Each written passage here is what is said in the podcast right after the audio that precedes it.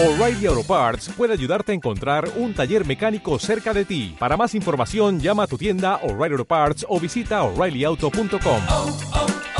O'Reilly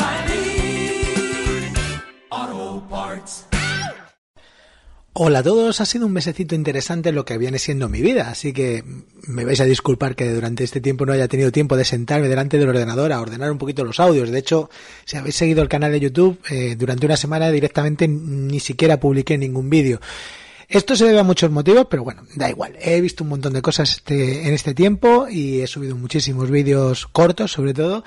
Así que una vez más eh, estamos en este podcast, mm, este podcast recopilatorio de opiniones, recomendaciones de, de cosas que veo, de cosas que he visto y que, como siempre, no, no pienso que sean verdad absolutas. Siempre digo una cosa muy clara y es que la principal opinión te la tienes que hacer tú. Eh, mi opinión es la que es, pero la tuya es la única importante en tu vida. Simplemente deciros que estamos en verano, que hace muchísima calor y que a lo mejor este podcast pues te, te ayuda a pasar un ratito agradable en la playa, eh, bueno, en la, en la playa, tomando el sol, eh, viendo el horizonte, la, el agua, la arena. Yo para mí todo eso, para mí todo eso es básicamente una tortura, ¿no? Porque calor, playa, arena, mm, gente, mm, no se me ocurre nada peor. Bueno, quizás una depilación a la cera. Pero por lo demás, eh, hay gente que lo disfruta y con podcast pues lo disfruta incluso más. Por esta razón os dejo este nuevo programa, eh, si no me equivoco es el 115, aunque lo vamos a comprobar, sí, el 115 de esta cueva del Guni, con un montón de, de historias, un montón de recomendaciones que van desde, bueno, pues desde eh, pues Acorralado, vamos a hablaros curiosidades de Acorralado, hasta Black Phone, que se estrenó hace unas semanas, bueno, hace ya casi un mes y medio. Voy a hablaros de Jurassic World, voy a hablaros de Thor, como no podía ser de otra ra- manera, y de algunas cositas más. Así que, como siempre, espero que, que os guste el programita, que lo escuchéis, como lo estáis escuchando últimamente, que bueno, pues estoy flipando con la cantidad de, de vídeos que, bueno, la cantidad de descargas que tiene, tienen este podcast, que en principio estaba hecho pues para que se quedara, para que la gente que no puede ver los vídeos eh, viera mis, escuchara mis opiniones, que como, como he dicho, pues mucha gente eh, sois mayores y no entréis a YouTube mucho. Eh, pero de todas maneras también quiero agradecer eh, que pasado durante este mes las, las 10.000 suscripciones en el canal de YouTube. Llevo 10.450 en este momento. Estoy flipando, estoy flipando mucho. Todo, casi todo gracias a los YouTube Shorts, no lo vamos a negar porque los, los vídeos largos pues siguen siendo un poco desastrosos en cuanto a audiencia. Pero bueno, el tema es que tengo que daros las gracias por, por estar ahí, por eh, apoyar el canal. Y bueno, sin darle más vueltas al tema, comenzamos el podcast de hoy.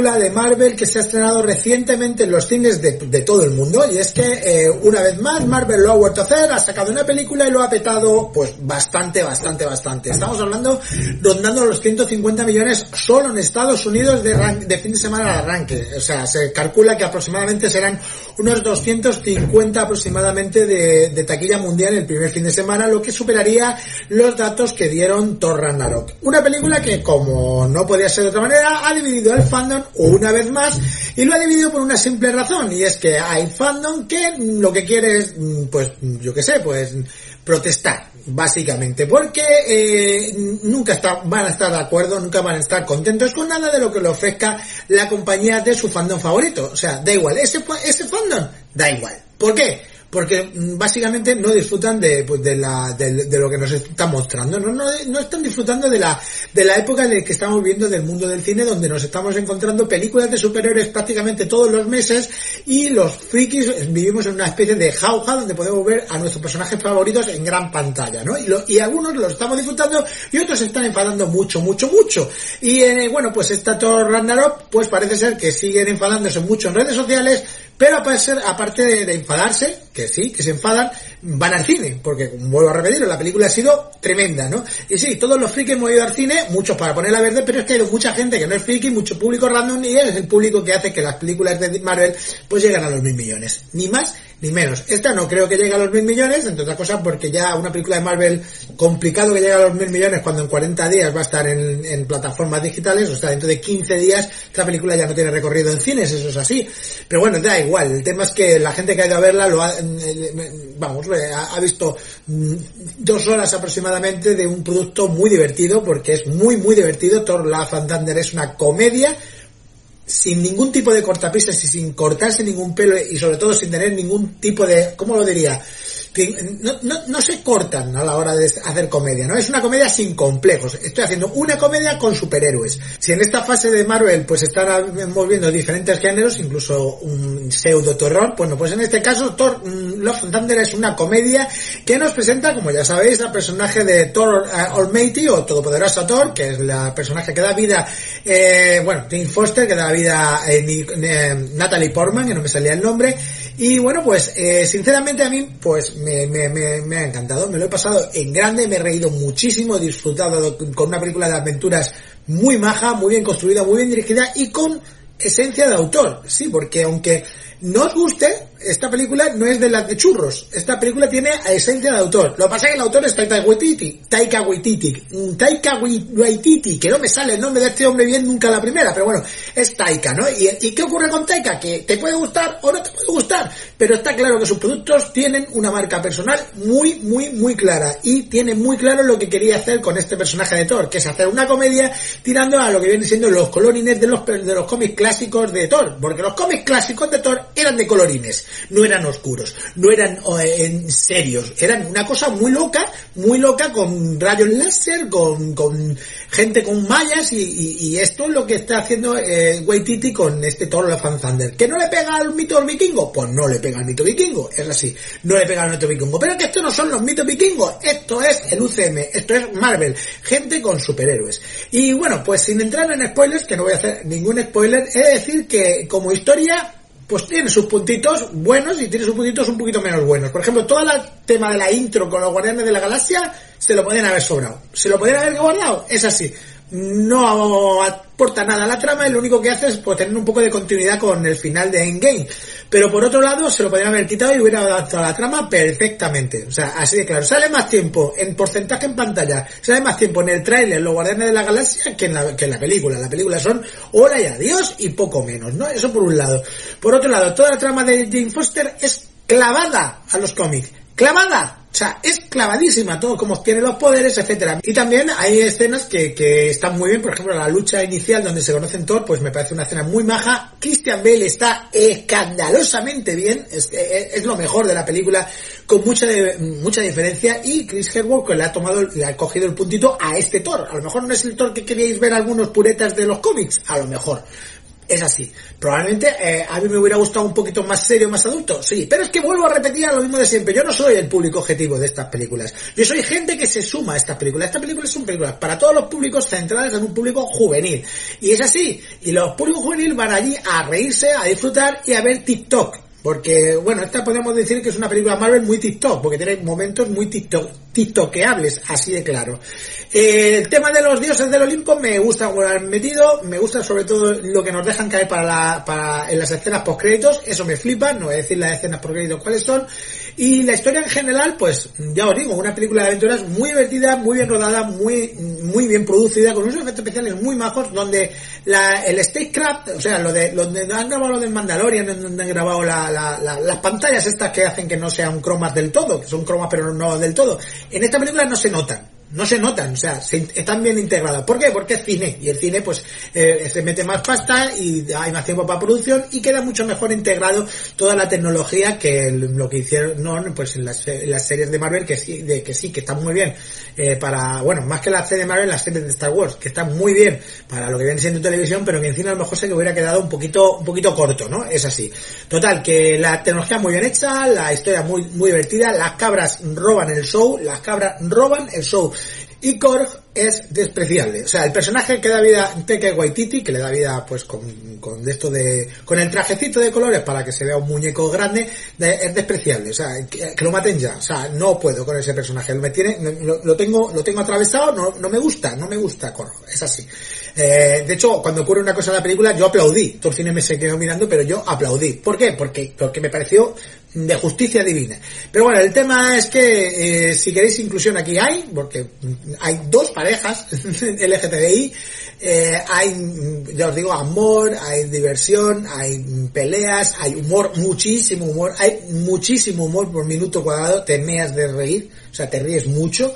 Y bueno, pues una vez que ya has visto Ragnarok, que sabes por el, donde van los tiros, pues eh, puedes disfrutarla mucho más que lo que me había pasado. Y yo me la he pasado muy bien, me ha gustado mucho, la he disfrutado y la recomiendo para toda la gente que tenga abierta la cabeza y no quiera, pues eso, no quiera una adaptación oscura tipo de C del mundo de los cómics de Thor, porque no lo van a encontrar, porque esto no es DC, esto es Marvel, y punto. Y sin Marvel normal y corriente, pues ya es bastante luminosa, bastante jajajiji, aunque hemos tenido este, este multiverso de la locura que ha sido un poquito más oscuro. Si ya lo tenemos todo esto, pues imaginaros con Taika, Taika a los mandos de la, de la nave, o sea, se, puede ir muy, muy de bolas, no se puede ir completamente. Si no te gusta Taika Waititi, mantente lejos. Si te gustó lo que hizo en Ragnarok, pues lo vas a disfrutar muchísimo más y por eso está yendo al cine a verla mucha más gente. Sí, está triunfando en el cine, nos pese a quien nos bese.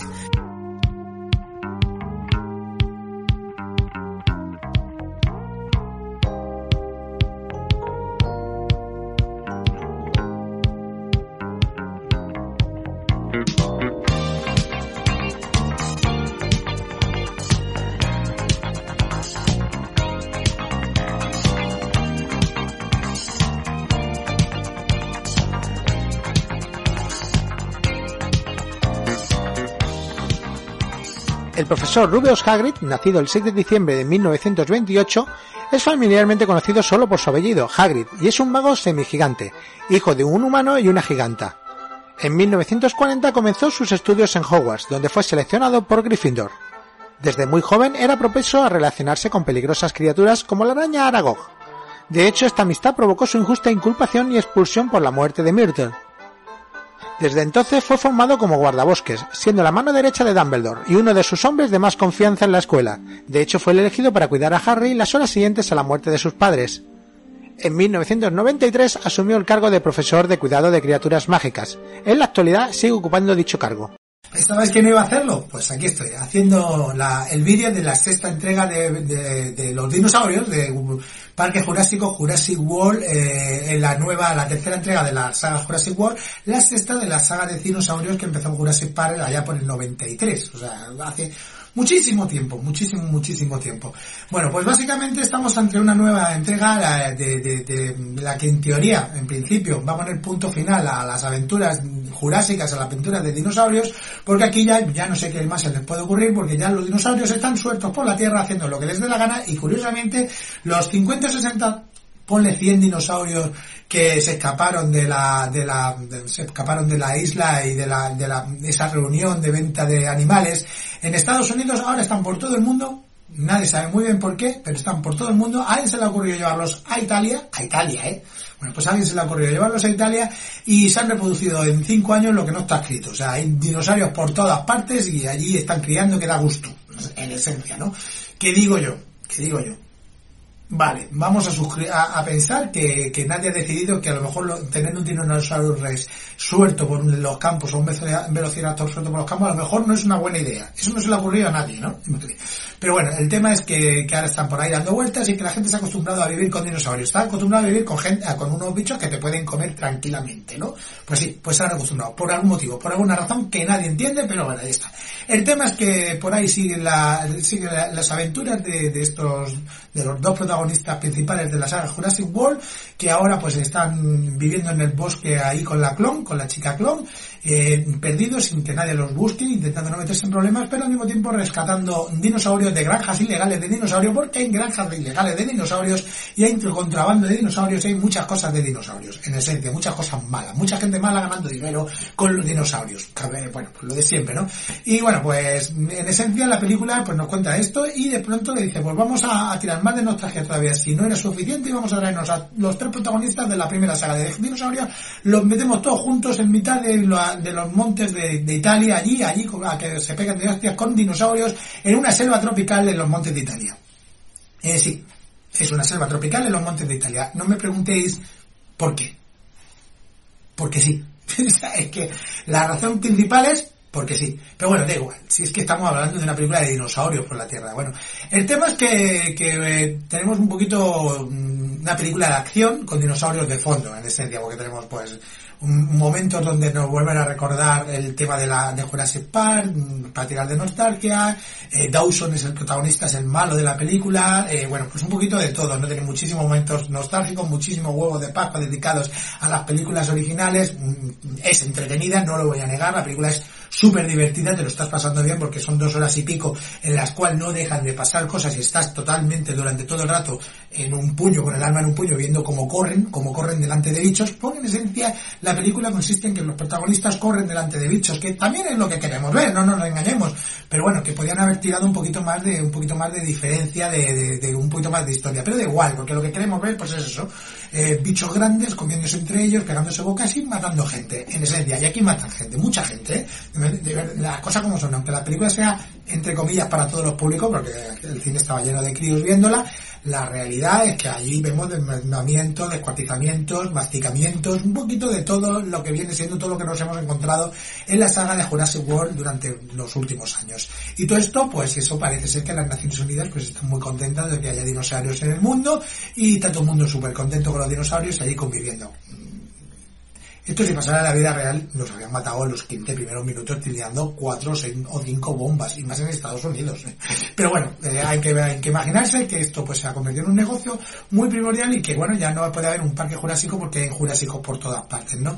Eh, como digo, es una película de cierre, una película muy para el fan, muy para los seguidores de la saga, para que lo disfruten, es un fin de fiesta, para que los seguidores de la saga no paren de decir, mira eso, mira eso, mira eso, mira eso. Se cae hasta un chiste con, lo, con la famosa escena de Jack Goldblum sin camisa de Parque Jurásico, ¿no? Hasta un chiste de eso hay, vale, básicamente, ¿no?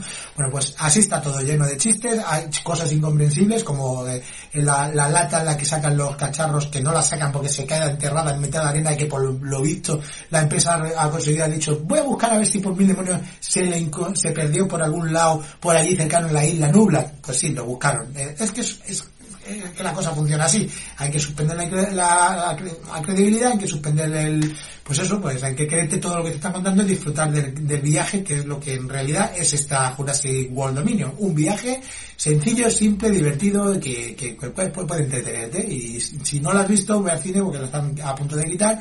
La película no es que haya sido un fracaso, tampoco ha sido un exitazo tremendo. Una película que ha recaudado su dinero, ha ganado, ha ganado dinero y que seguramente en plataformas esté dentro de, de unos meses.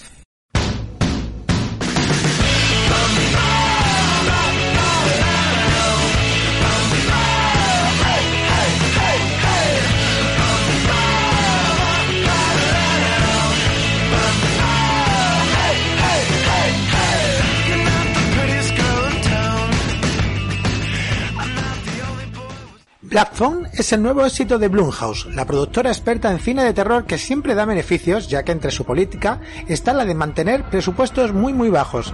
La mayoría de ellos no suben de los 10 millones de dólares, pero quizás no sabías que su primera película fue una comedia romántica. Y es que Blumhouse Productions comenzó su periplo cinematográfico con la película de 2006 Griffin y Phoenix, protagonizada por Damon Mulroney y Amanda Pitt. Pero es que en 2010 produjo El Hada de los Dientes, la horrible película de Dwayne Johnson. Por suerte, el éxito de Paranormal Activity, entre otras, hizo que la productora se especializara en fantástico y terror. Bubich, o como lo han llamado en España, eh, qué susto tía, vaya nombre de mierda le han puesto en España una vez más. Bueno, el tema es que la serie de Netflix, miniserie de pocos episodios de media hora, eh, es un producto con tintes sobrenaturales para adolescentes, hecho por adolescentes, donde destacan Lana Condor y Soy Margaret Coletti, porque sin ellas la, la serie sería tirando a una basura infecta, y con ellas pues es un poquito menos, menos basura y un poquito más soportable, ¿no? La historia es muy típica, eh, es una especie de sexto sentido para adolescentes, donde una de las dos protagonistas muere y mm, por algo de avatares del destino no viaja al otro lado y tiene que enfrentarse al, al hecho de que de resolver su asunto pendiente que en esta ocasión es ser popular. Porque ser popular es muy importante en Estados Unidos por lo que se ve no y bueno pues básicamente lo que tenemos es eso un sexto sentido de chichinabo para adolescentes con chistes muy muy malos Podéis pegarme si queréis, podéis decir lo que queráis, podéis ponerme verde en los comentarios, podéis hacer todas esas cosas sin ningún tipo de problema porque no me importa. ¿Por qué? Porque lo que voy a decir ahora, además de no ser popular, probablemente mm, haga que pierda suscriptores y haga que pierda, pues, pues eso, seguidores. Y es que, lo siento mucho, mucho, mucho, pero no me ha gustado nada la tercera temporada de The Voice. A ver, tampoco nada, vamos a ser claros. Sí me ha gustado. Ha habido partes de la temporada que me han gustado y ha habido historias que me han gustado y la he visto normal. Pero me sigue pareciendo lo mismo. Una serie que tira del morbo fácil, de la sangre barata, del gore más chungo y que trata de ser tremendamente, como digamos, políticamente correcta cuando en realidad no lo es tanto, porque es básicamente tirar de sangre y de, y de gore y poco más.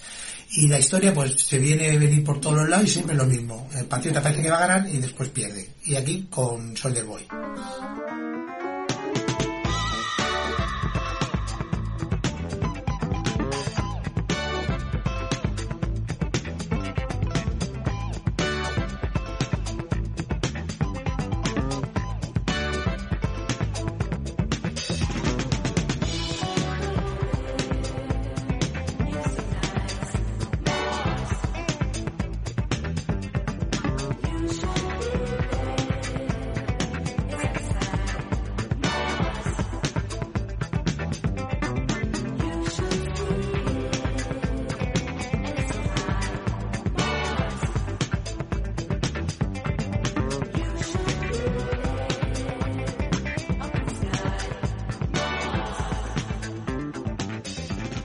Hoy os traigo un vídeo de servicio público.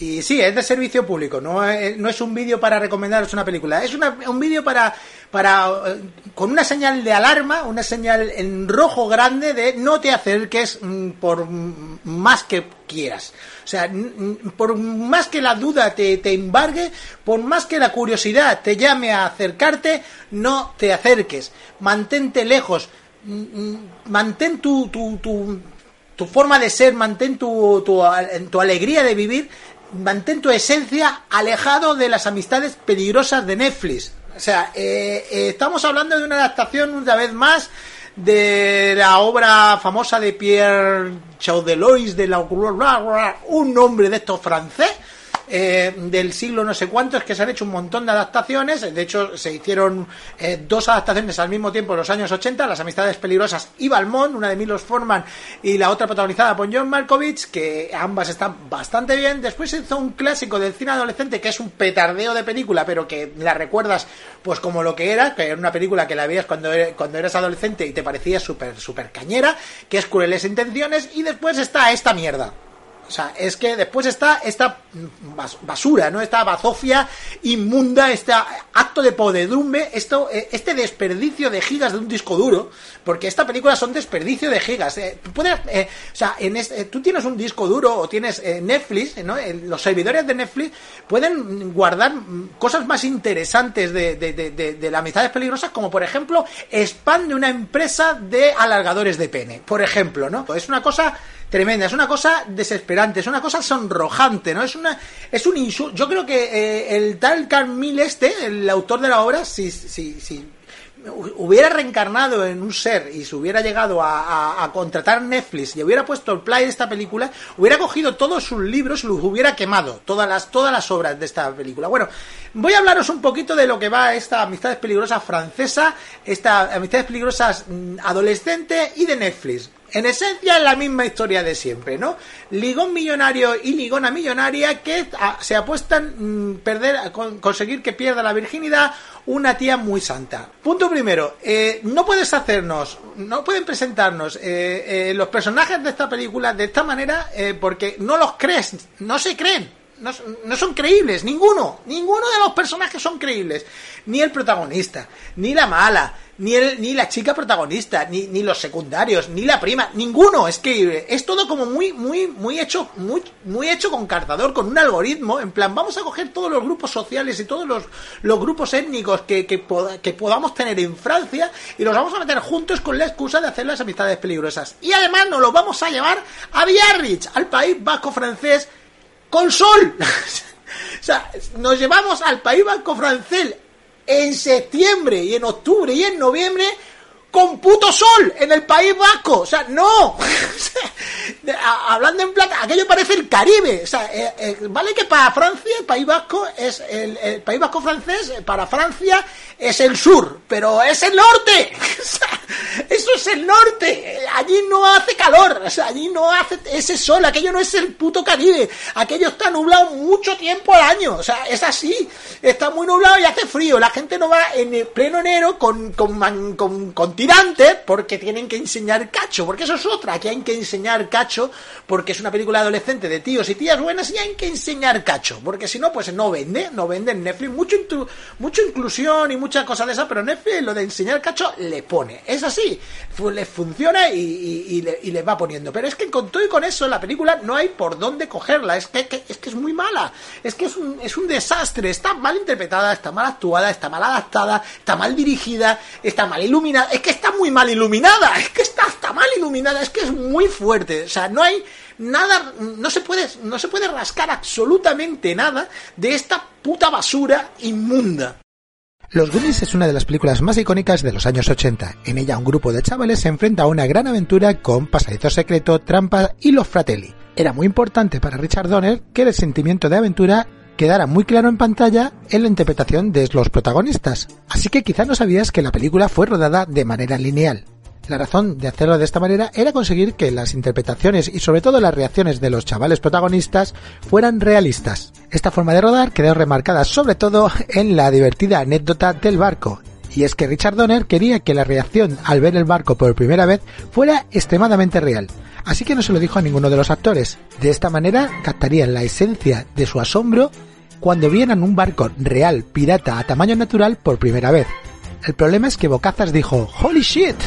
Y claro, la toma quedaba completamente arruinada en una película para todos los públicos. Quizás asombrar tanto a una persona que llamaban bocazas no era una buena idea.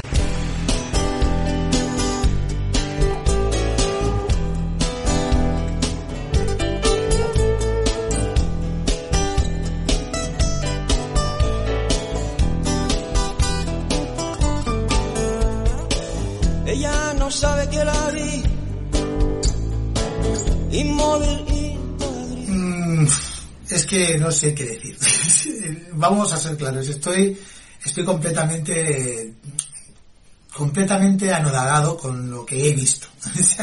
Y tengo que contároslo, tengo que contároslo porque, porque no hay palabras para definir la nueva película de Roland Emmerich, Moonfall.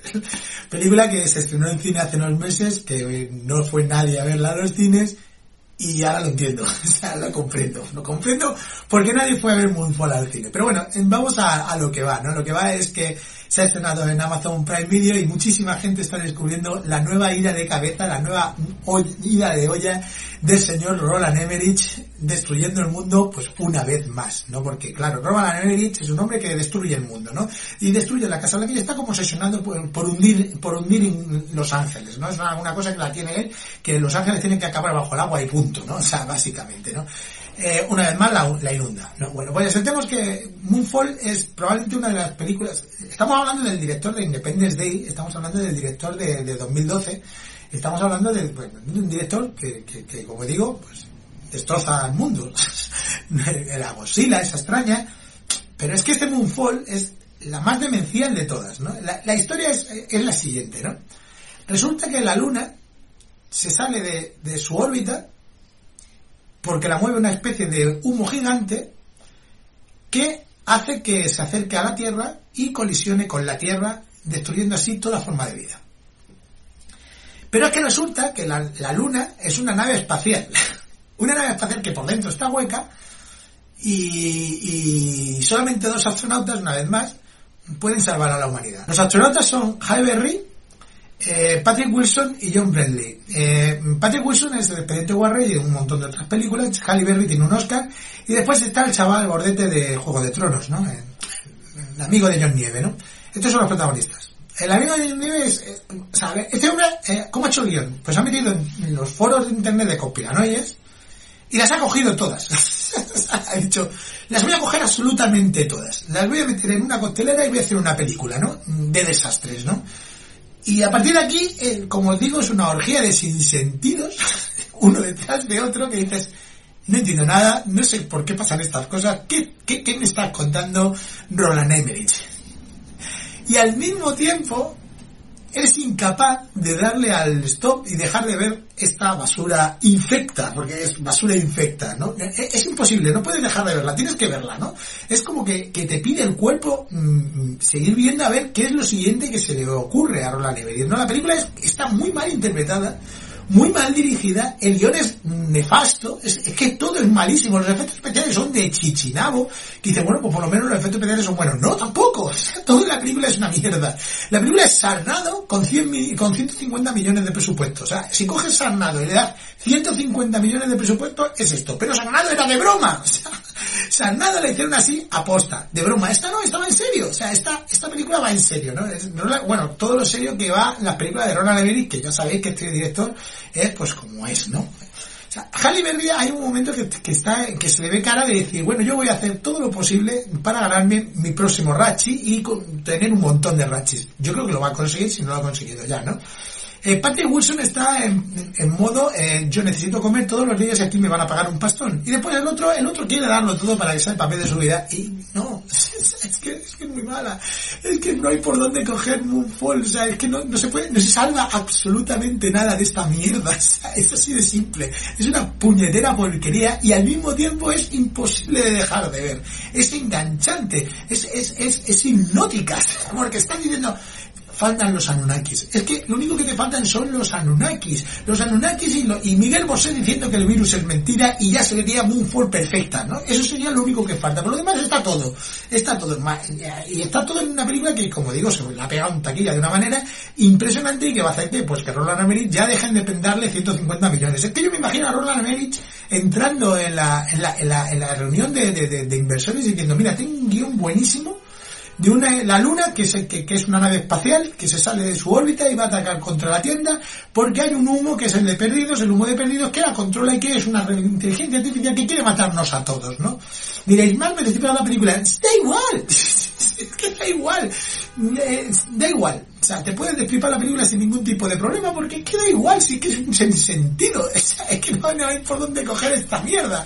Eh, ya os digo, yo me la vi en el tren, me la vi en el tren, a lo mejor está hecha para verla en pantalla grande, yo la vi en una tablet, mm, eh, creo que hice bien en no gastarme el dinero en ver la, en ver la película en los cines y como os digo, esa, esto es para ver con amigos, cerveza y, y, y cachondeo, tomatela muy, muy, muy, muy a cachondeo, porque como digo, la película es, uff, es de lo peor que he visto en años.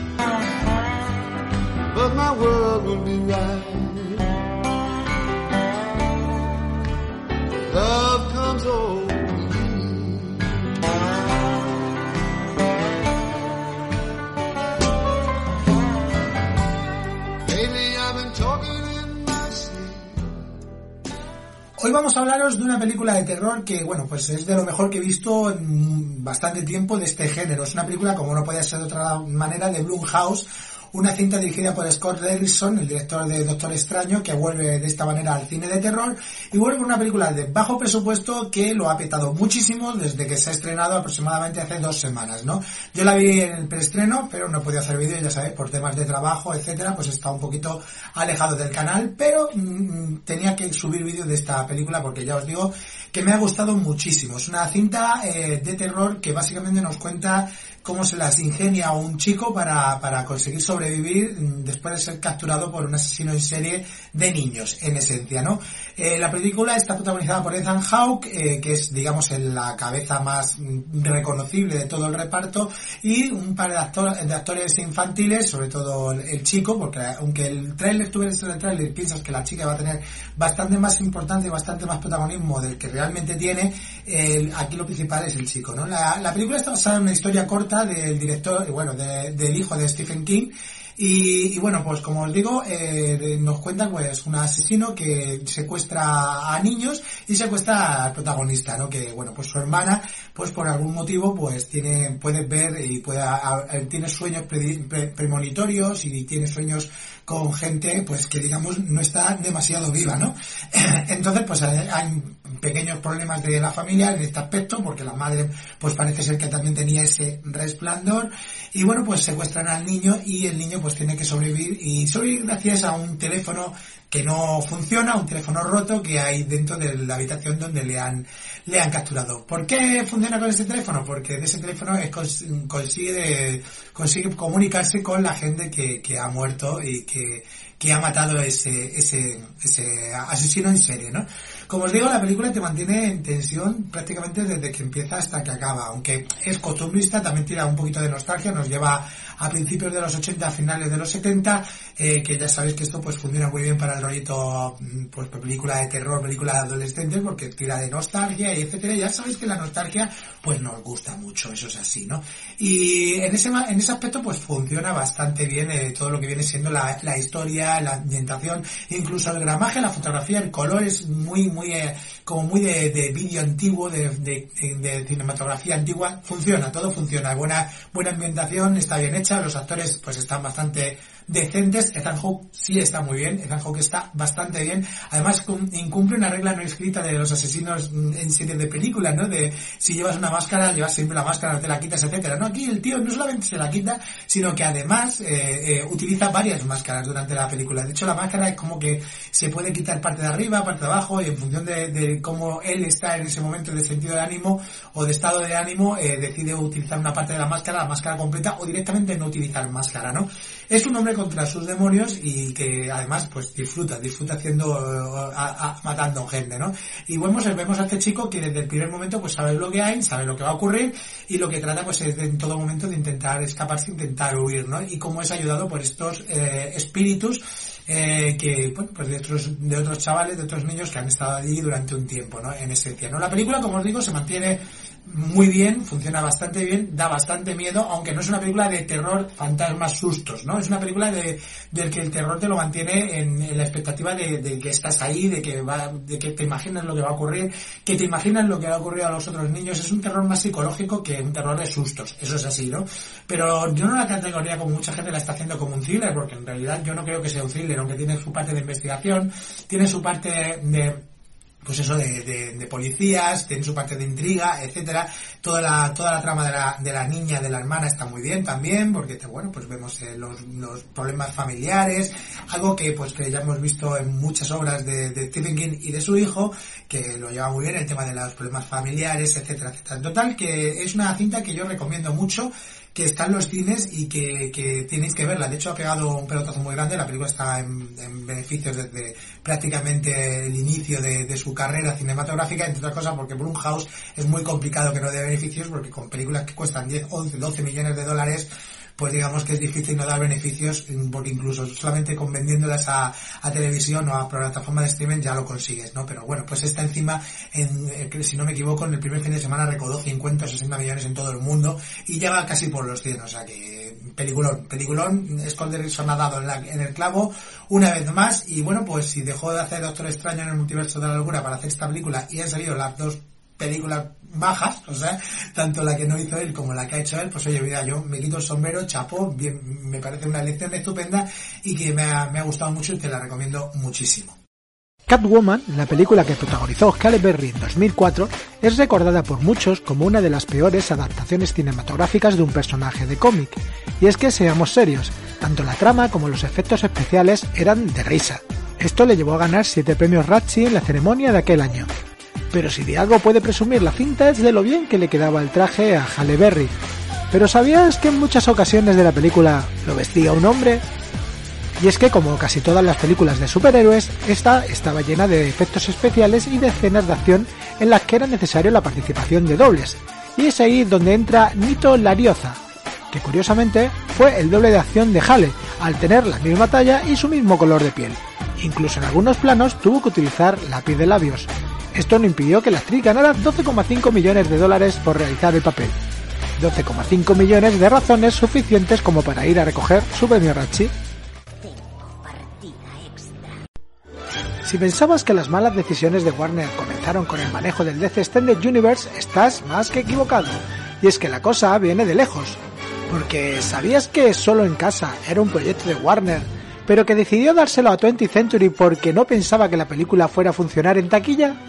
Exactamente eso es lo que pasó. Los productores le pidieron a la compañía 14 millones de dólares para realizar la película, pero estos dijeron que una comedia familiar con niño jamás tendría beneficios con ese presupuesto, así que le regalaron el proyecto a 20th Century, que dijo 14 no, 17 millones.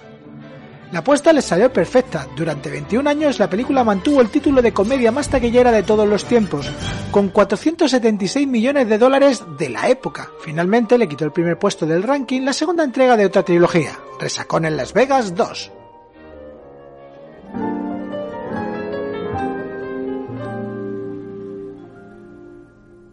The sun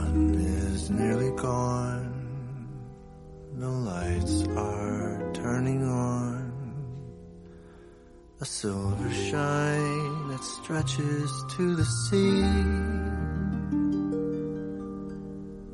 We've stumbled on a view that's tailor made for two. What a shame those two are you and me. Some other girl and guy would love this swirling sky, but there's only you and I, and we've got no shot. This could never be. You're not the type for me, and there's not a spark inside. What a, a waste of a lovely night. You say there's nothing. Well, let's make something clear. I think I'll be the one to make that call. What's your call? And though you look so cute in your polyester suit, It's wool. you're right. I'd never fall for you at all.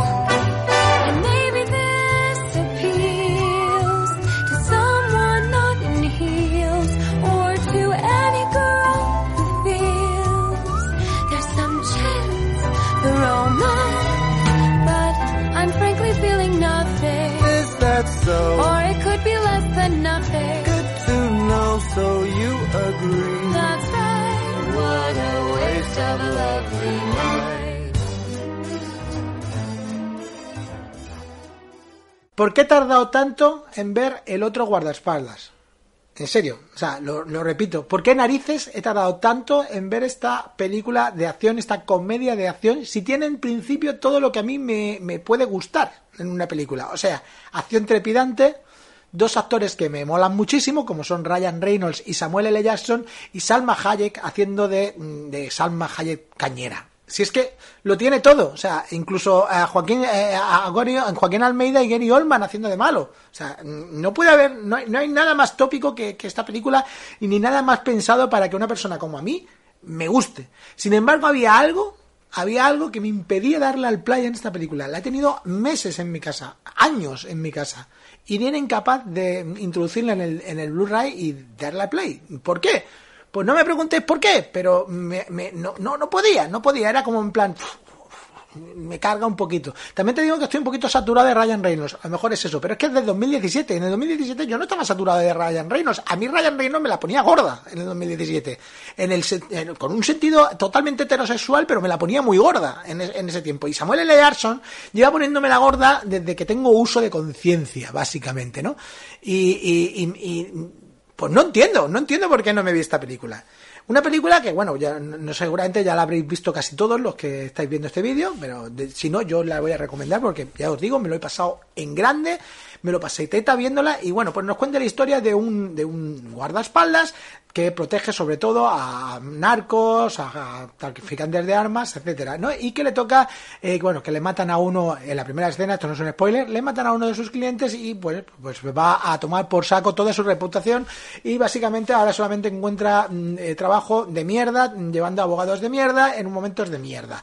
Eh, pero sin embargo, pues por avatares del destino, su ex le, le pide que lleve a un asesino, en- a un asesino profesional, lo lleve a declarar al, al Tribunal de Justicia de La Haya para meter en la cárcel al presidente de Bielorrusia. Al presidente de Bielorrusia, ¿eh? En el 2017, o sea que la cosa ya, mm, o sea, lo de, lo de Rusia no, no, no es nuevo, o sea, 2017, vuelvo a repetir, bueno, pues básicamente ese es el punto de partida y obviamente estamos ante una buddy movie de libro, o sea, de libro, de librísimo, una buddy movie totalmente de libro, donde hay un, tipo que hace las cosas de una manera y otro tipo que hace las cosas totalmente diferente y tienen que trabajar juntos para llegar a un punto en común. Esto lo hemos visto en Arma Letal, esto lo hemos visto en Tango y Cash, esto lo hemos visto en 265 mil millones de películas, pero por algún motivo sigue funcionando. A lo mejor esta es la, la razón por la cual yo no quería verla, porque sabía que era una película que ya he visto 800 veces, pero bueno, eh, en este caso pues mm, digo, voy a ponérmela, voy a verla, mm, eh, recomendado por mi amigo Julián, de, de, bueno, pues del podcast, ay, Los Guardianes del Archivo, del podcast Los Guardianes del Archivo, eh, y bueno, pues básicamente, eh, gracias a él me dijo, bueno, vamos a verla, vamos a ponérnosla y, me la vi, pues vais a fliparlo en la, en pues un, en un, en un hostal, en un sábado por la noche en un hostal. Y me lo pasé muy bien, me lo pasé muy bien, a lo mejor porque no esperaba mucho de ella, pero la historia que me cuentan, me la cuentan bien, las escenas de acción están decentes, la- las coreografías son muy majas, que es lo que yo le pido a, una película de este tipo. Y Patrick Hughes, que es el responsable de la peor película de los mercenarios, de la que se cargó prácticamente la, la saga, pues aquí lo hace bastante bien y lo hace bastante decente en una película pues muy entretenida, muy divertida y con un guion muy simple, pero oye, efectivo. Eh, y encima han hecho una segunda parte que me voy a ver este fin de semana, así que va a haber vídeos de la primera y de la segunda parte en el canal. Bueno, la segunda parte a lo mejor no me gusta tanto porque ya pues tengo el cuerpo hecho y como he dicho, esta me ha sorprendido tanto porque y por eso creo que me ha gustado ta- que me ha gustado. Pero eh, bueno, pues vamos a ver qué me parece la segunda parte. Ya me diréis en, lo- en lo- en los comentarios si habéis visto la segunda parte, qué os ha parecido, etcétera. Yo os digo que si os pasa como a mí, que de vez en cuando tenéis una, una película atragantada que no sabéis por qué no la veis, mm, cuando todo tendría que indicar que te iba a gustar, pues oye, algunas veces te lleva la sorpresa y sí, te gusta, por algún motivo que, pues, pues algún motivo te guste y, dices, pues he estado equivocado seis años. Bart J. Simpson es uno de los personajes ficticios protagonistas de la serie de televisión de dibujos animadas creada por Matt Groening, Los Simpson. Bart tiene 10 años y es el primogénito y único hijo varón de Homer y Marge Simpson. Marge quedó embarazada de Bart cuando salía con Homer y aún era soltera. Lo engendraron dentro de un castillo de minigolf donde Homer trabajaba. La característica principal de Bart es la de ser un niño bastante travieso que tiene una tendencia natural a meterse en líos. El personaje ha sido interpretado en su versión original por Nancy Cartwright, en Latinoamérica por Marina Huerta, Claudia Mota y Maggie Vera, y en España por Sara Vivas desde su primer episodio.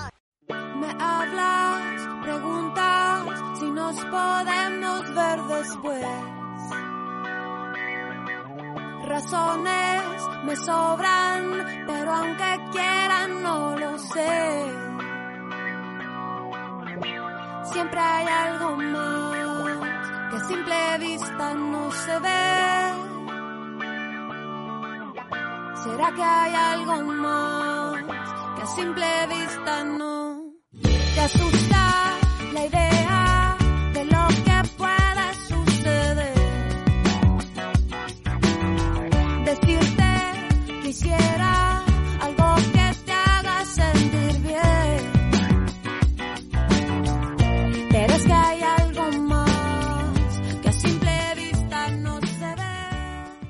Intimidad es una serie española que ha estrenado Netflix hace una aproximadamente semana, semana y media, una historia que eh, si te suena todo lo que estás viendo es porque todo está hecho para que te suene, ¿no? Todo lo que ocurre a los protagonistas no está basado en hechos reales, pero ha habido hechos reales que han inspirado claramente el guion de esta película, ¿no?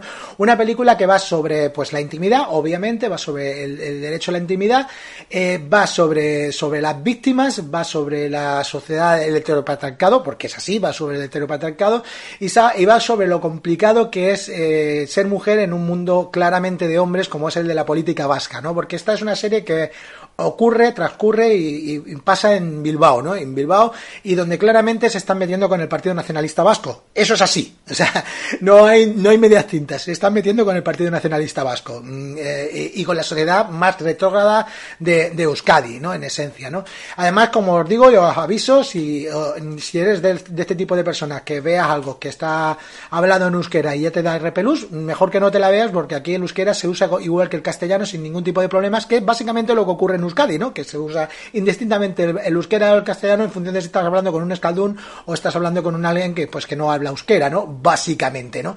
Y, y bueno, pues me ha gustado ese, ese rollo de que pues que la historia es muy realista en ese aspecto, de cómo nos muestra cómo es la sociedad vasca, cómo nos muestra la evolución que ha tenido la sociedad vasca y, en el momento que está en este momento y sobre todo me encanta cómo, cómo nos enseñan la historia de tres mujeres que son muy parecidas las historias porque todas se basan en los derechos a la intimidad de la gente, en esencia. Eso es la, principal punto, punto en común que tiene esta, esta serie. Mm, Pues, mm, ¿qué es, ¿qué es la intimidad? Tenemos derecho a, que cosas que son privadas no se hagan en este mundo de redes sociales y de hijos de la Gran Bretaña, por no llamarlos hijos de P, eh, básicamente mm, que, chantajean a sus exnovias con sus vídeos sexuales. Desde aquí os digo, chicos y chicas, porque esto también sirve para los chicos, no os hagáis vídeos sexuales nunca, nunca. Y si los hacéis, hacedlo con vuestro móvil y no se las paséis a nadie. Sois libres de hacerlo, pero señores, es que las parejas duran lo que duran y puede ser, tu pareja puede ser un hijo de puta, básicamente, ¿no? Eh, sí, eh, sé que el mensaje que acabo de deciros es bastante retrógrado, en plan, yo tengo derecho a hacerme los vídeos sexuales que haga. Sí, tienes derecho, pero es que el, mundo es el que es, la gente es muy mala y tendrían que tener cuidado, porque es que te pueden joder la vida, porque quieras o no, es de eso va la película, de esto va la serie, de que es injusto, pero que la realidad es que te joden la vida. Te joden la vida cuando eres la víctima, ¿no? De- eh, vemos a Emma a Icía Arituño, a Verónica Echegui, que son las tres actrices protagonistas, también con Ana Wagener, que no sé cómo, no, me sale el nombre, eh, disculparme, que son eh, pues las tres protagonistas y la cuarta protagonista de esta, de esta historia, pues donde una política, eh, una política le filtran un, con un futuro prometedor, le filtran un vídeo sexual, alguien de su propio partido, tócate los cojones, le filtra un vídeo sexual para quitársela de en medio, básicamente, ¿no? Y, y empieza pues, mm, a partir de ahí pues se declara una serie de historias paralelas con otro vídeo sexual de otra chica que, lo comparten en la empresa, eh, un antiguo exnovio lo comparte en la empresa y la chica pues termina suicidándose, ¿no? Eh, casos que ya hemos visto, también nos mezclan eh, casos de la pues la vida la, vida de los adolescentes, también con vidas con problemas con problemas de vídeos sexuales, etcétera. Es que lo hemos visto todo, tanto en las noticias que da mucha pena mm, tener que ver esta serie porque lo ves con un sentimiento de culpa tremendo y te da mucho asco de, de- de que, de que de ser hombre en algunos aspectos, en algunos momentos. Es así, ves cosas y dices, joder, tío, es que comprendo todo, comprendo, es que da- dais asco, dais, dais asco, ¿no? Eh, esos ma- ma- momentos machirulos completos de los empresarios vascos que, se están riendo de los empresarios vascos. Yo estoy seguro que esto en Euskadi, esta película, esta serie no ha caído bien. O sea, yo eso lo tengo clarísimo, ¿no?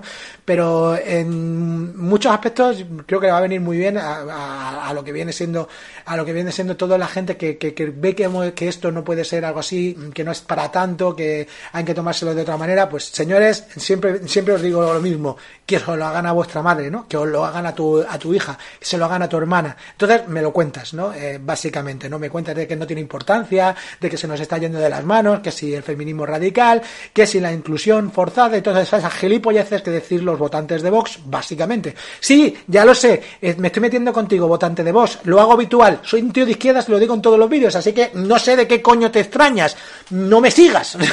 es que es así, no me sigas, lo siento, pero ya está. Y dirás, no, es que me gusta cuando hablas de cine, pero no cuando te metas en política. Ya, pero es que, mm, ¿qué quieres que te diga? En ocasiones veo películas políticas y me tengo que posicionar políticamente en que esta serie es muy, muy interesante para ver a toda esta gente que tiene la cabeza cuadrada y que piensa que su mundo de heteropatriarcado eh, está en peligro. Y señores, no está en peligro, seguid siendo los que mandáis. Los blancos heterosexuales machitos son los que mandáis y vaya van ganar las próximas elecciones. O sea, que no sé dónde veis el peligro, básicamente. Pero a lo mejor si veis que lo que estáis haciendo no es, no es del todo bueno, y os ponéis en, el en- la piel de otra persona, que es lo que pasa en esta película de intimidad, en esta serie de, intimi- de intimidad, si os ponéis en el papel, a lo mejor cambiáis un poquito y podéis ser un poquito más decentes. El mundo del cine no sería lo mismo sin algunos momentos míticos, entre ellos la revelación de la identidad de Darth Vader en El Imperio contraataca, un giro de guion que implicaba el silencio de demasiadas personas para que saliera bien. Así que, ¿sabías cómo se les ingenió George Lucas para que nadie supiera nada? Pues el secreto original solo lo conocían tres personas, el director Ira Keshner, el propio George Lucas y Mark Hamill, que se enteró minutos antes de rodar la escena. Sin embargo, nadie más en el rodaje supo nada, ya que David Prowse, que era el actor de cuerpo, leyó una frase diferente, Obi-Wan mató a tu padre, ya que la frase original la grabaría Gerald Jones en postproducción. El propio Hamill juró no contar nada a sus compañeros de rodaje, que se enteraron como todo el mundo cuando vieron la película.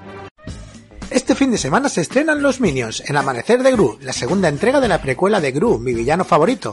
Y es que Universal aún está asumiendo la increíble popularidad que alcanzaron estos simpáticos esbirros de malvados. Parte del éxito de estos personajes se le debe a su extraño idioma que funciona en cada parte del mundo. Pero quizás no sabías que el creador de este idioma es el mismo que le ha puesto voz en las diferentes películas, Pierre Coffin, que además es codirector de las películas de Gru. Este idioma es conocido como idioma banana y se construye utilizando palabras de diferentes idiomas como español, italiano, francés, coreano e incluso filipino. Por cierto, la mejor forma de acabar este vídeo es diciendo ¡Popeye!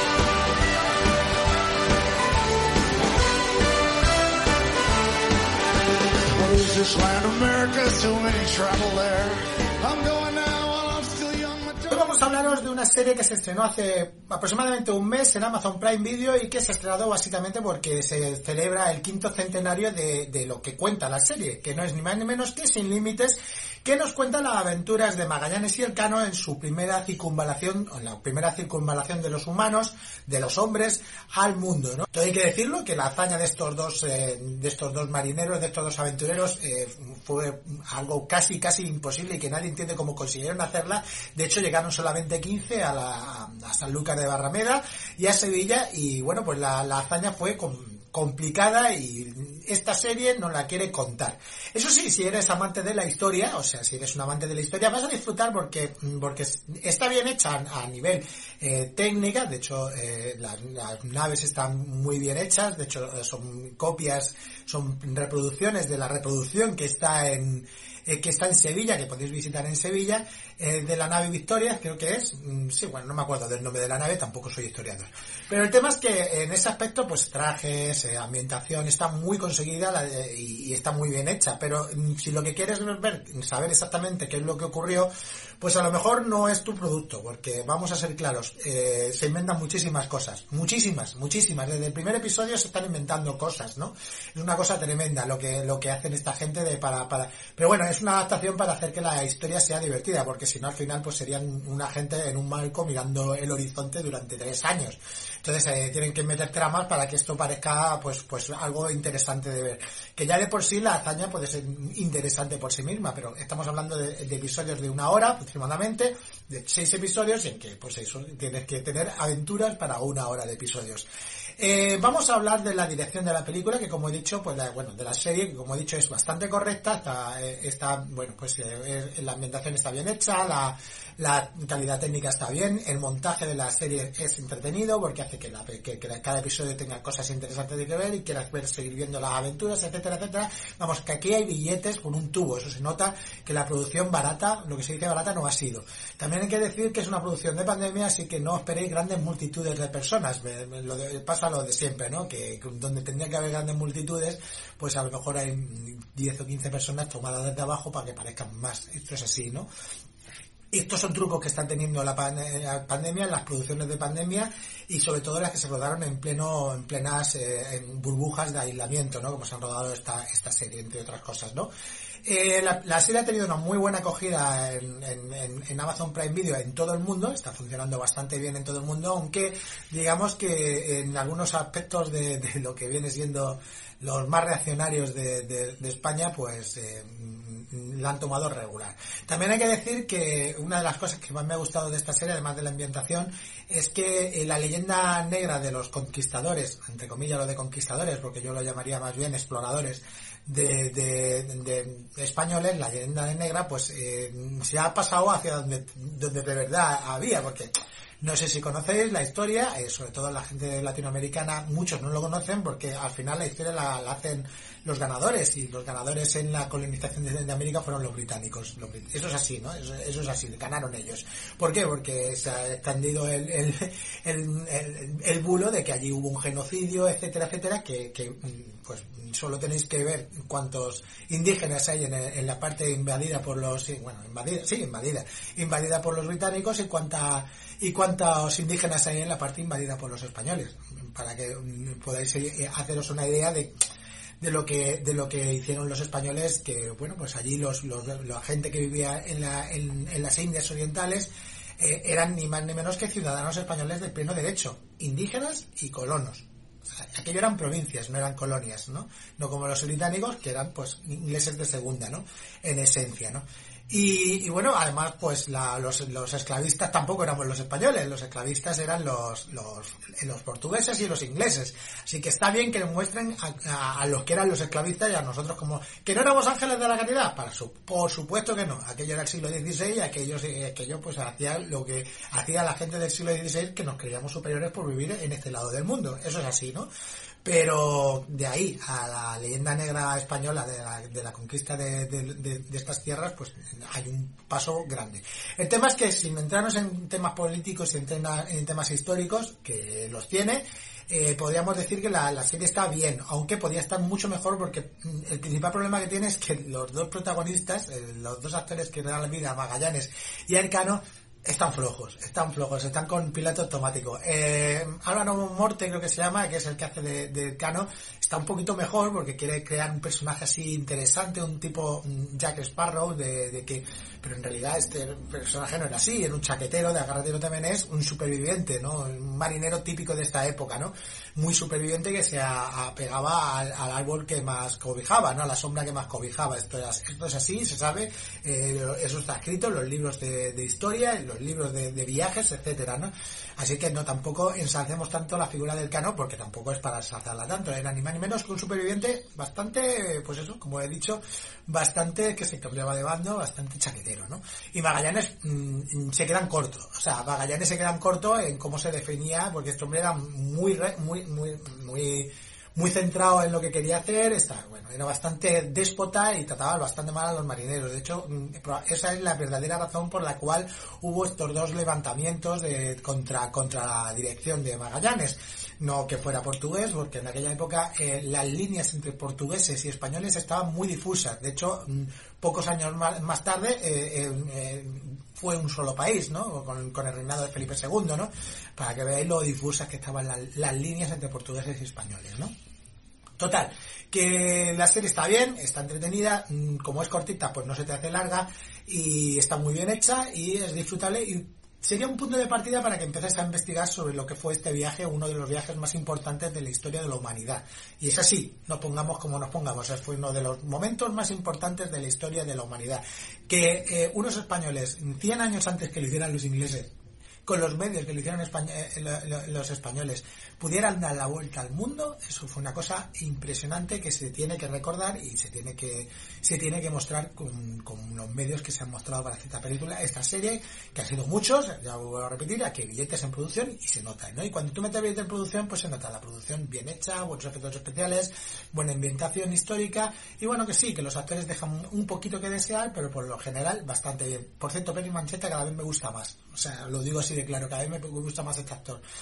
A hablaros de la tercera temporada de Umbrella Academia, una serie Academy, bueno, Umbrella Academy, una serie que la primera temporada me gustó, pero no mucho, la segunda temporada me gustó más y esta tercera temporada me, me ha terminado de encantar, me ha terminado de enganchar, me encantan todos los personajes, me encantan todas las historias, me encanta la relación de hermanos que tienen, me encantan las aventuras totalmente alocadas, me flipa el padre, me flipa ese villano que no sabes muy bien si el villano no lo es y no sabes muy bien por qué trata así a la gente o no lo trata, me sigue cayendo muy gordo el de Misfit, que es un actor que, que, que odio profundamente, y me- pero en esta parte de la parte me cae menos gordo. Vamos a ser claros, me cae bastante menos gordo. Muy buena esa historia, muy, muy, muy divertida, efectos especiales muy logrados y un cliffhanger tremendo que me deja con ganas de ver la cuarta temporada, pero sí, mucho mejor que las dos anteriores y esta serie va creciendo y creciendo y creciendo y quiero ver ya cómo acaba ya esta historia. Cuando cae la luna sobre el mar, ya no sabe dónde reflejarse con tanta basura. No es tarea fácil. Y la aurora aquí de Boreal no pinta nada aparte de madrugar. Cuánto sueño loco, tantas noches en vela, cuánto silencio roto. Quiero que me convierta en una estrella fugaz y yo tengo poca luz que no puedo iluminar. Sabe los planetas que no estoy para cuento, me preguntan los cometas si estoy necesitado de amor. Y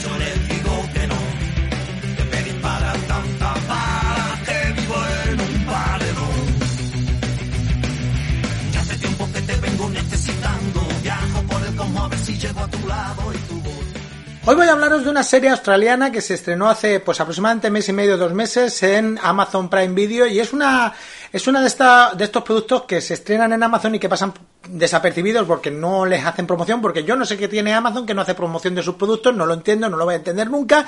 Y esta es una de esas series que ha pasado completamente desapercibida sin ningún tipo de promoción.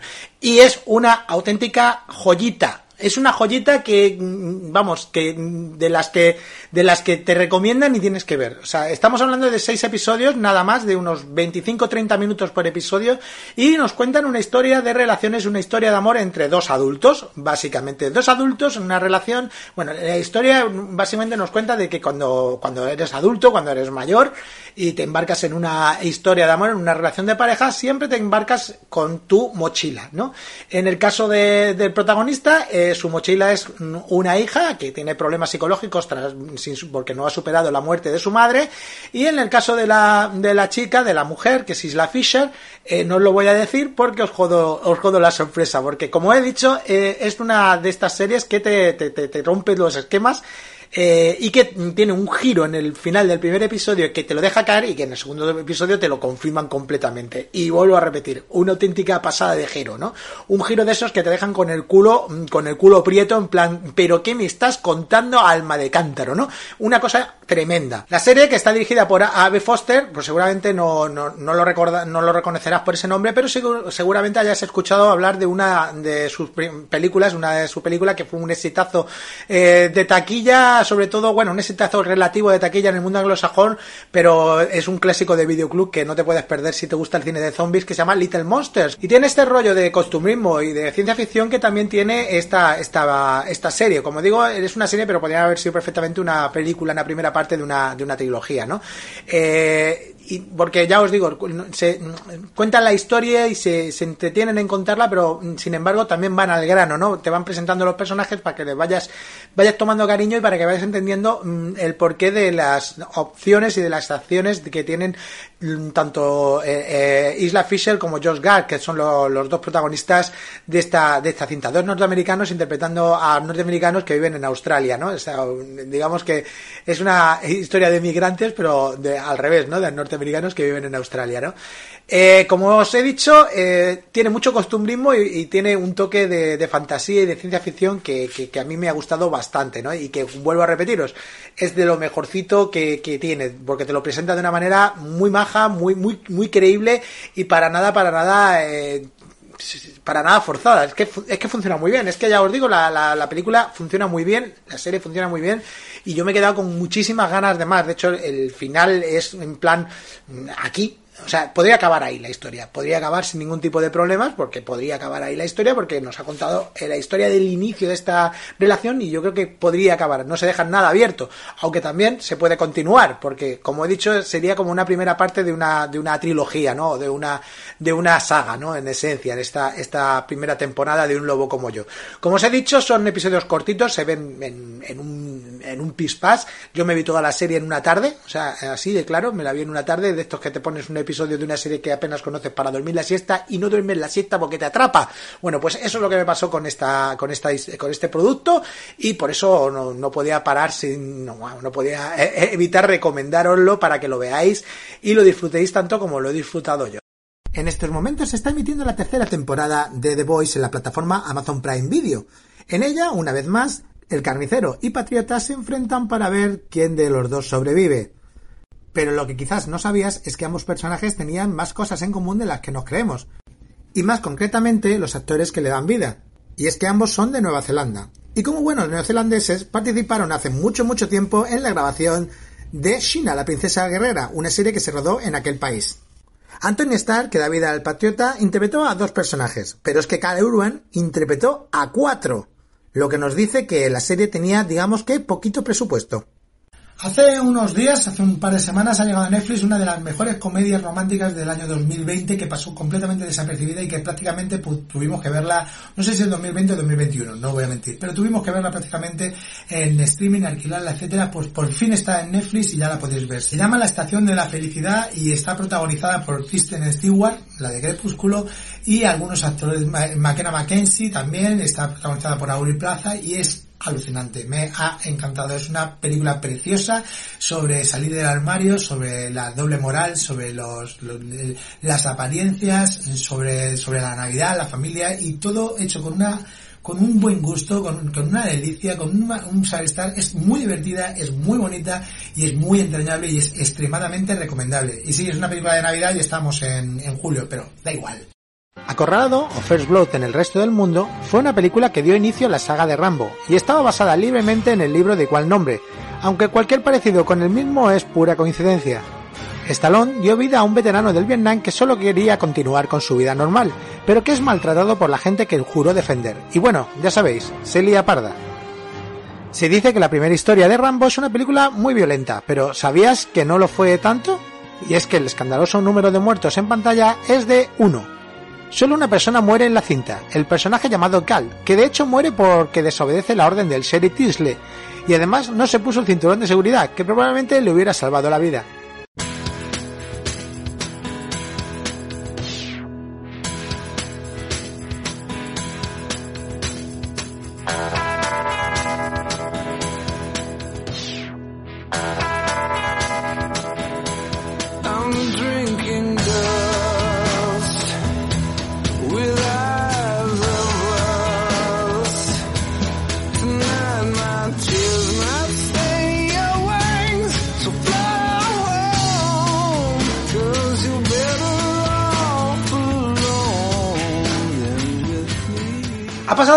Bastante tiempo, me he tomado una semana, digamos, libre o de vacaciones casi, eh, y todo se debe a que me pegué un guarrazo enorme y me hice el ojo polvo, vamos, lo he tenido morado, tampoco era cuestión de salir con el ojo morado en pantalla. El tema es que he aprovechado para ver un montón de películas que tenía pendiente, para ver un montón de productos y también para descansar, que también hace falta descansar de vez en cuando.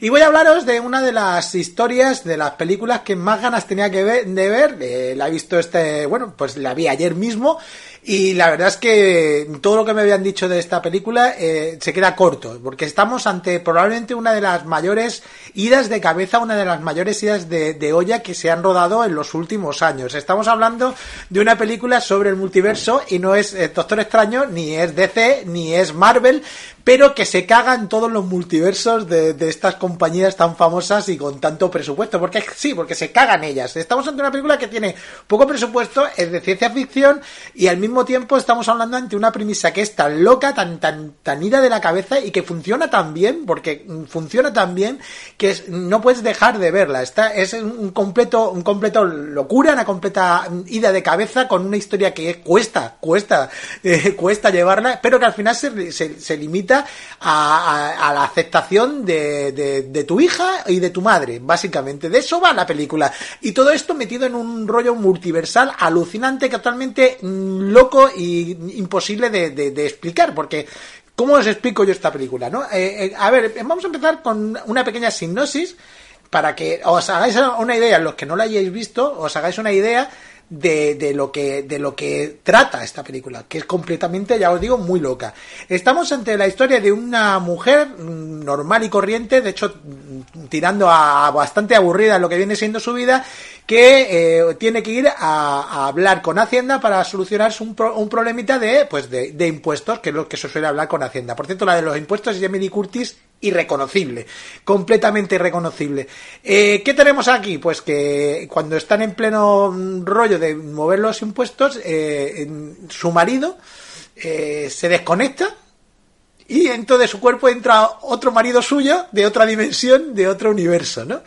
Y le, implica que ella es la figura pa- la figura clave que necesita el multiverso para poder sobrevivir porque va a haber una, un problema muy grande con una, con una, digamos, una agente del multiverso que se ha revelado, ¿no?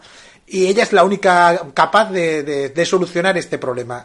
Y este es el punto de partida. Estamos hablando entre una señora que lo que tiene es una lavandería. Lleva cosas de lavadoras y que su vida pues es bastante aburrida y no es lo que ella quería que, hubiera sido. Así que estamos ante una persona que, que- que se siente fracasada, con una hija eh, lesbiana a la cual no acepta, con un padre que le da miedo y con un marido que está bastante harto de ella. Por cierto, el marido es Data de los Goonies, muy fuerte. La película está protagonizada por Michelle Yeoh y ya por eso ya merece la pena verla, porque todo donde participe Michelle Yeoh o salga Michelle Yeoh no puede ser malo. Yo est- estoy muy on fire con esta actriz desde que la vi, eh, en, bueno, si no me equivoco, en Tigre Dragon hace un puñón de años. Si no me equivoco, de que a lo mejor me equivoco y no era Tigre Dragon, pero bueno, una de estas chinas de, de- de hostias, básicamente. También la hemos visto en, en James Bond y la hemos visto en un montón de películas. eh, últimamente la vimos en Good, en Milch, eh, en la del batido de las hostias que hice, que hice la, la crítica hace unos meses, que ahora no me acuerdo, un en Milkshake, así. Bueno, pues Michelle Yeoh es la suma protagonista de esta película, junto a Jamie Curtis, que como he dicho hace un papel secundario bastante majo, bastante importante y bastante interesante. Como os digo, una auténtica locura. Eh, Michelle está increíble, o sea, eh, es lo mejor de la película, pero claro, es que sobre ella va, eh, va el 90% de la historia. Como he dicho, una historia que es muy complicada y al mismo tiempo muy simple, muy sencilla, ya hemos visto multitud de veces. Pero a todo esto, eh, si tengo que destacar algo en actuaciones, eh, sin duda a Jamie Lee Curtis, que como digo, de primeras ya es que está irreconocible, o sea, no hay quien la reconozca, con ese aspecto de señora amargada, de hacienda, que, bueno, es tremendo.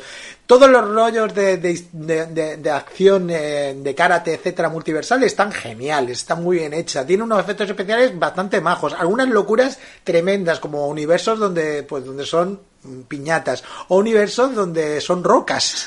Sí, y hay un, creo que son dos o tres minutos de película en los cuales son rocas hablando entre ellos con, pues, con, con globos de texto, porque no hablan, las rocas no hablan. Bueno, es todo muy loco, todo muy, muy, muy- muy divertido y, tenéis que verlo. O sea, es, de- es que no puedes, es que no puedes verlo. Eh, y es que no puedes perderte esta maravilla de película dirigida por los Daniels, así firman los Daniels.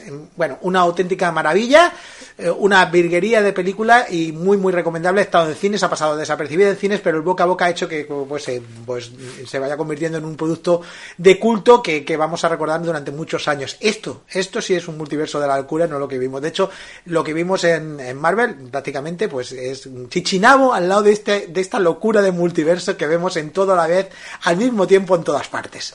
Eh, bueno, aquí la lleva toda la vez en- en todas partes. Una pasada, una auténtica gozada. Han pasado casi 27 años desde su estreno y El Día de la Bestia sigue siendo una de las mejores comedias negras que se han rodado en este país. Alex de la Iglesia nos ofrecía una historia de terror, acción y satanismo cañí, que arrasó con la taquilla española y triunfó en medio mundo. Pero lo que quizás no sabías es que como el presupuesto para efectos especiales no era muy alto, tuvieron que tirar de imaginación y artesanía. Por ejemplo, en el caso del diablo, y es que las patas de cabra del personaje no son efectos digitales, sino que son realistas, y el equipo tuvo que encontrar a un actor sin piernas para poder ponerle el traje. Además, el personaje andaba porque estaba colgado del techo mediante un arnés, ya que las patas no podían sostener el peso del cuerpo a ser demasiado estrechas. Recientemente ha terminado la cuarta temporada de Stranger Things, una temporada que nos ha dejado uno de los momentos más míticos de la serie, en el que el nuevo personaje Eddie Manson, una incorporación de lo más molona esta temporada, interpretaba el Master of Puppets de Metallica. Pero lo que quizás no sabías es que su personaje está inspirado en un hecho real, y es que el personaje de Eddie se basa en Damien Ackles, uno de los tres de West Memphis.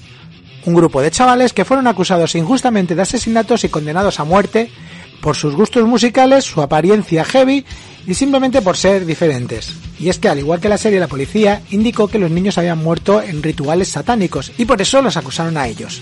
Ackles pasó una larga temporada de su vida en la cárcel en el corredor de la muerte y fue liberado hace poco, en 2011. Su historia puede verse en Paradise Lot, un documental, e incluso hoy Ackles sigue luchando para demostrar su inocencia.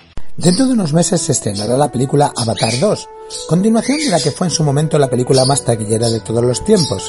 Una película que innovó en lo técnico e innovó en la forma de contarnos Pocahontas, porque sí, Avatar es Pocahontas, se por donde se mire. Y es que lo que quizás no sabías es que el lenguaje que hablan los Navi en la película fue totalmente creado por el lingüista Paul Frommer, a partir de tres palabras que le dio el propio James Cameron. Las exigencias para la creación de este lenguaje eran simples. Tenía que ser una lengua muy fácil de pronunciar. Tenía que ser un lenguaje que no se pareciera en nada a lo humano. Y con estas premisas, Frommer se puso manos a la obra, creando un idioma ficticio que ha tenido tanto éxito que incluso hay foros en internet en el cual los hablantes de este idioma se reúnen para aprender y practicar.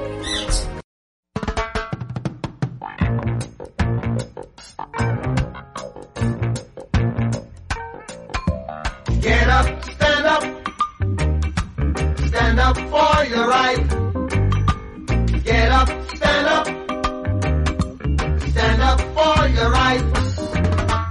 Get up, stand up. Stand up for your right.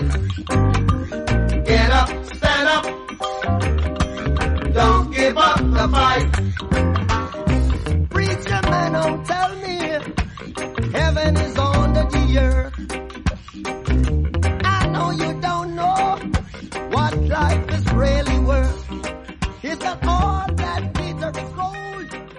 No os voy a mentir, esta serie, esta serie de Netflix llamada La Primera Muerte, una serie adolescente con, con un pestazo, o sea, un pestazo grande a algoritmo y un, un pestazo tremendo a CV por todos los lados, eh, que básicamente eh, pues nos la vendieron como un romance lésbico con vampiros. ¿Y qué es esta película? Pues es Romeo y Julieta, esa serie es Romeo y Julieta con vampiros. Así que lo que te venden es lo que es. con vampiros adolescentes son. Y, y bueno, y además, mm, mm, digamos que, que sí tiran del morbete de, de las dos chicas dándose filetes cada dos por tres. Es- Eso es así, porque tiran de ello, porque Netflix es muy inclusiva, muy inclusiva. pero bien que bien que les funcionan estos rolletes, ¿no? Porque es así, les funcionan, porque son son inclusivos, pero el dinero también les mola. Vamos a ser claros.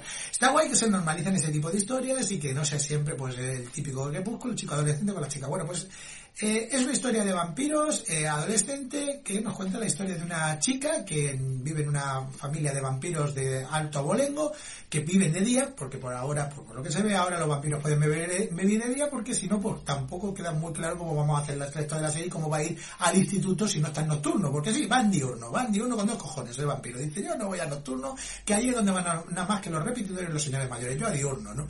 Bueno, pues esta, esta chica vampira básicamente eh, eh, es lesbiana, lo sabemos todos, tiene un amigo gay, no puede ser de otra manera, y conoce a otra chica que pues, también es lesbiana que, mm, y que, que tiene una atracción inmediatamente muy potente entre ellas, pero sin saber que la chica vampiro se acaba de enamorar de una asesina de vampiros, de una familia de alto bolengo de asesinos de vampiros, porque por lo que se ve en este mundo, los vampiros no solamente, bueno, los vampiros y los monstruos no solamente existen, sino que todo el mundo conoce de su existencia. O sea, nada de vamos a ser un secreto. Aquí todo el mundo sabe que ha habido monstruos, que han atacado las ciudades y que han atacado Sabana y que esto, eh, porque esto ocurre en Sabana, que es una ciudad del sur de Estados Unidos, que ciudad del sur de Estados Unidos es demasiado abierta para lo que viene siendo el sur de Estados Unidos y eso es así.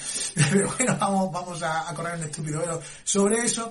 Bueno, el tema es que la, la, la, la serie que, que pintaba muy mal, pintaba muy mal, eh, se hace entretenida. Sorpresa.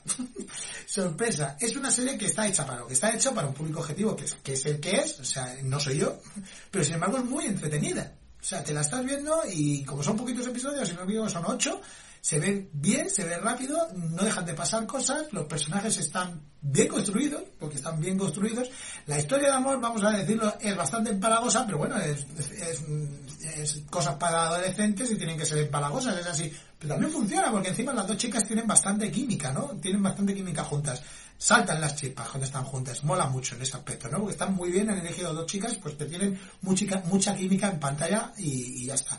También eh, en, en las escenas de acción pues son mm, escasas, pero están adecuadas y eh, tiene algunos personajes bien construidos como la hermana de la protagonista que está bien construida, el hermano que bueno pues no sabemos muy bien si va a ser bueno, si va a ser malo, la familia de, de, de, de- de vampiros está muy bien construida con sus rollos politiqueos, está bien, me gusta también, todo está mm, relativamente bien hecho, relativamente bien rodado en lo que viene siendo una serie juvenil al más puro estilo, pues Sabrina si quieres hablar de Netflix o Riverdale si quieres hablar de CV, ese es el rollo, no, no se ocultan, van, a- van, van, vamos, van de cara, no, no, no te mienten, no te, no te quieren presentar un producto más fuerte, además no te quieren mentir de que es una serie original porque es Romeo y Julieta y además lo, te lo dejan caer, te lo dicen muchas veces de que esto es como Romeo y Julieta, incluso la, están representando la obra de Romeo y Julieta en el colegio, o sea, cero, cero, cero, eh, cero ir con segundas, ¿no? A la cara, directamente.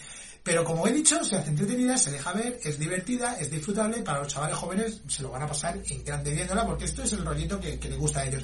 Esta podría ser perfectamente su Buffy cazavampiros si la cosa funciona. En Netflix funcionará dos temporadas o tres como mucho. No sabemos si la han renovado, aunque mucho me temo que sí la renovarán porque ha tenido unos números bastante majos y se ha hablado bien en, en redes sociales y se ha hablado bien en la prensa especializada, sobre todo en Estados Unidos. En España ha pasado un poquito más desapercibida y eso es así. Pero yo creo que es una serie que, que va a estar ahí de fondo de catálogo, que la gente va a ir de vez en cuando y va a ir descubriéndola por el boca a boca, sobre todo los chavales más jóvenes. Ya os digo, a mí es una serie que no me ha disgustado, yo iba muy cerrado a que me gustara y, y me, y me lo pasé bien y me la vi entera en prácticamente dos tardes.